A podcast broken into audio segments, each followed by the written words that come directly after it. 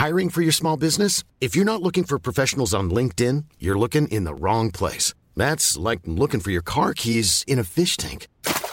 LinkedIn helps you hire professionals you can't find anywhere else, even those who aren't actively searching for a new job but might be open to the perfect role. In a given month, over 70% of LinkedIn users don't even visit other leading job sites. So start looking in the right place. With LinkedIn, you can hire professionals like a professional. Post your free job on linkedin.com slash people today.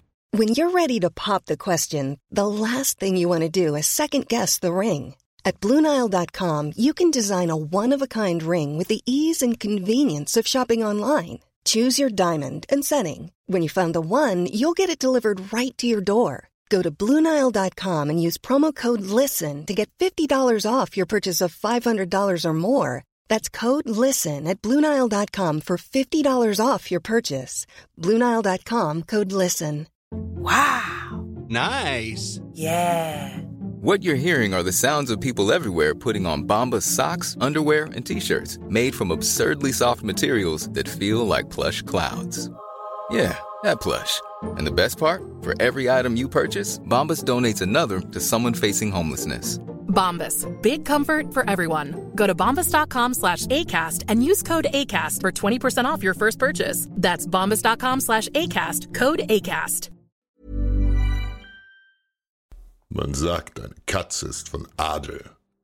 Sie hat elegante Posen, exquisite Manieren, makellose Wäsche und die Begeisterung für Handgefechte. Und wie die Katzen im Dorf scheint der Adel Europas ebenso häufig verwandt zu sein. Blaues Blut unter sich. So ist es wenig verwunderlich, dass Edward III., König von England und Neffe des französischen Herrschers Karl IV., nach dessen Tod Ansprüche auf den Thron erhebt. Manch einer sieht in dem Anspruch nicht mehr als gekränkte Eitelkeit und Streit um das Herzogtum Guen. Sei es drum, wo Edelmänner Ansprüche stellen und Eitelkeiten gekränkt sind, bleibt von der Katze nur eins, die Begeisterung für Handgefechte. Mein Name ist Karl Mayer, deutscher Söldner aus den Rheinlanden. Der Krieg ist mein Handwerk und ich kämpfe mit meinen Männern dort, wo man nach mir ruft. Und der König von England ruft laut.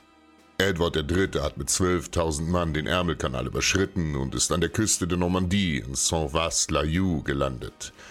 Nun will er sich den Thron von Frankreich mit Gewalt holen und den eitlen Philipp VI. ein für allemal in den Staub treten. Aus ganz Europa strömen die Söldner in die Normandie und lassen Edwards Heer auf gut 15.000 Mann anwachsen. Schon am nächsten Tag setzen wir uns in Bewegung und marschieren südwärts auf Caen, dem wirtschaftlichen Zentrum der Region. Nirgends warten mehr Schätze und Reichtum auf uns als hinter den Mauern dieser Stadt. Fällt Caen, fällt der Geldbeutel der französischen Krone mit ihm. Vielleicht auch der Wille zum Kampf. Doch leicht werden es uns die Franzosen nicht machen. Die Mauern der prächtigen Stadt sind hoch und der Feind hat mehr als genug Männer, alle Seiten zu verteidigen. Auf unserem Weg hinterlassen wir nichts als verbrannte Erde.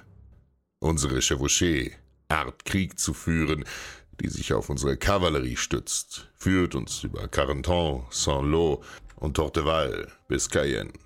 Endlich sind wir da. Jenseits des Flusses Orne liegt die Stadt, friedlich schlafend hinter ihren dicken Mauern, und friedlich werden sie weiter schlafen, wenn uns nicht einfällt, wie wir die Stadt nehmen sollen.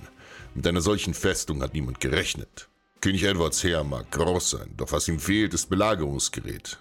Bei Gott, diese Belagerung wird blutig enden, wenn König Philipp Zeit gewinnt. Während die englischen und walisischen Bogenschützen ihre Zelte aufschlagen, lasse ich meinen Blick über die Stadt schweifen. Nein, das darf nicht sein.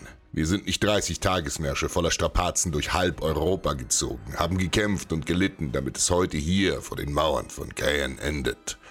Gedankenversunken folgt mein Blick einem Vogel, vorbei an den Mauern der Stadt bis zu einer Insel. Die alte Stadt ist schon lange für ihren Reichtum zu klein.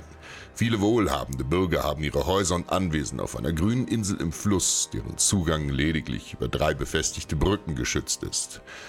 Im Vergleich zu den vollen Schatzkammern der Stadt gibt es hier nicht viel zu holen. Doch eins habe ich gelernt. Der Glanz des Goldes bestimmt niemals seinen Wert. Brüllend greifen wir an, mit gezogenem Schwert stürmen wie schwer bewaffnete Söldner über die Brücken. Und als hätten wir einen schlafenden Riesen geweckt, stürmen uns die anderen Söldner nach. Entsetzt blickt König Edward auf unseren eigenmächtigen Angriff.